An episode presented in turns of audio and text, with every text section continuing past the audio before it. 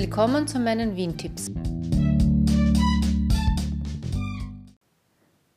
Heute geht es um das Hofmobiliendepot im siebten Bezirk in der Andreasgasse. Ja, wie ich das erste Mal dieses Wort gehört habe, habe ich mir nicht vorstellen können, was sich da dahinter verbirgt, aber es ist praktisch ein Möbelmuseum mit Möbeln aus verschiedensten Epochen. Also es ist zum Beispiel eine der weltweit größten Sammlungen, Sammlungen von Biedermeier-Möbeln. Und im Museum gibt es 165.000 Objekte, darunter allein 15.000 nur Sesseln und Stühle, vom Hocker bis zum Thron. Zum Beispiel gibt es einen faltbaren Thron, den der Kaiser immer auf Reisen mitgenommen hat.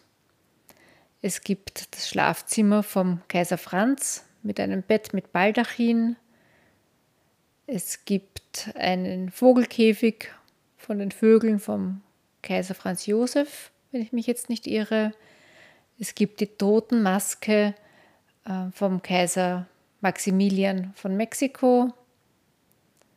Ja, und Bilder, Lampen, Möbel, alles Mögliche. Es arbeiten dort 20 Personen, die als Kunsttischler, als Tapezierer und Restaurierer tätig sind, um die Möbel in Schuss zu halten und ja, zu restaurieren. Und es ist nicht nur ein Museum, also man kann dort verschiedene Führungen besuchen. Es wird auch als Möbelverleih äh, verwendet für Staatsempfänge, für Ministerien, für Botschaften werden damit ausgestattet. Und bis in die 70er Jahre wurden die Möbel auch verliehen für Film und Theater. Es gibt den Audioguide vollständig auf der Homepage. Und zwar gibt es da zwei verschiedene Versionen. Einmal die normale Ausstellung und die Spezialausstellung Sissi, ähm, also Kaiserin Sissi im Film beziehungsweise Kaiserin Sisi in der Wirklichkeit. Und geht auch ein bisschen um das Leben von der Romy Schneider, also von der Darstellerin von der Sisi. Man kann beide äh, Gaudio Guides herunterladen und sich auch zu Hause anhören. Ich finde, das ist alles sehr gut beschrieben.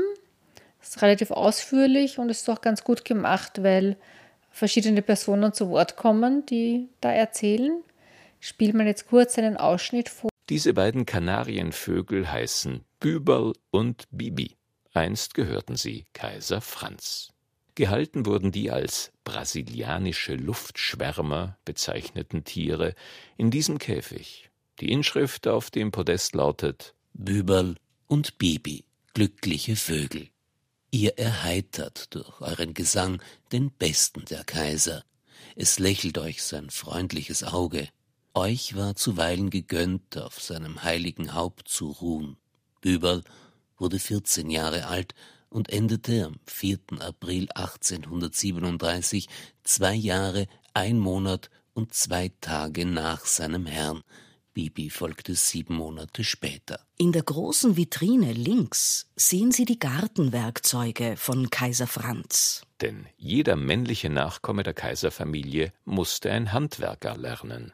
So war Kaiser Franz Gärtner, Josef II. Buchdrucker und Kaiser Franz Josef Tischler. Sehen Sie zum Beispiel die Siege. Der eine Griff ist Mahagoni und der andere Griff ist aus Nussholz, damit auch da der Unterschied zwischen Herrscher und Gärtner zu sehen ist. Man sieht dann zum Beispiel auch noch die sogenannte Sitzmaschine von Josef Hofmann. Das war ein Otto Wagner-Schüler und das ist aus 1905 ein Lehnstuhl mit verstellbarer Rückenlehne. Oder ein eigener Raum ist dem Adolf Loos gewidmet, der die ersten Möbel für das Café Museum am Karlsplatz entworfen hat.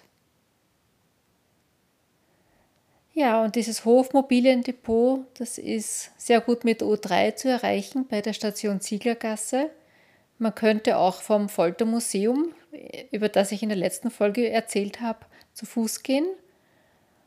Und zum Abschluss spiele ich jetzt noch vor äh, die Verabschiedung, wo gesagt wird, welche Museen alle zur Schönbrunn Betriebs GmbH dazugehören. Freuen würden wir uns auch, Sie an den anderen Standorten der Schloss Schönbrunn Kultur- und Betriebs GmbH begrüßen zu dürfen. Neben dem Weltkulturerbe Schloss und Park Schönbrunn sind das die Kaiserappartements, das Sisi-Museum und die Silberkammer in der Wiener Hofburg sowie Schloss Hof und Schloss Niederweiden in Niederösterreich. Herzlichen Dank für Ihren Besuch. Auf Wiedersehen.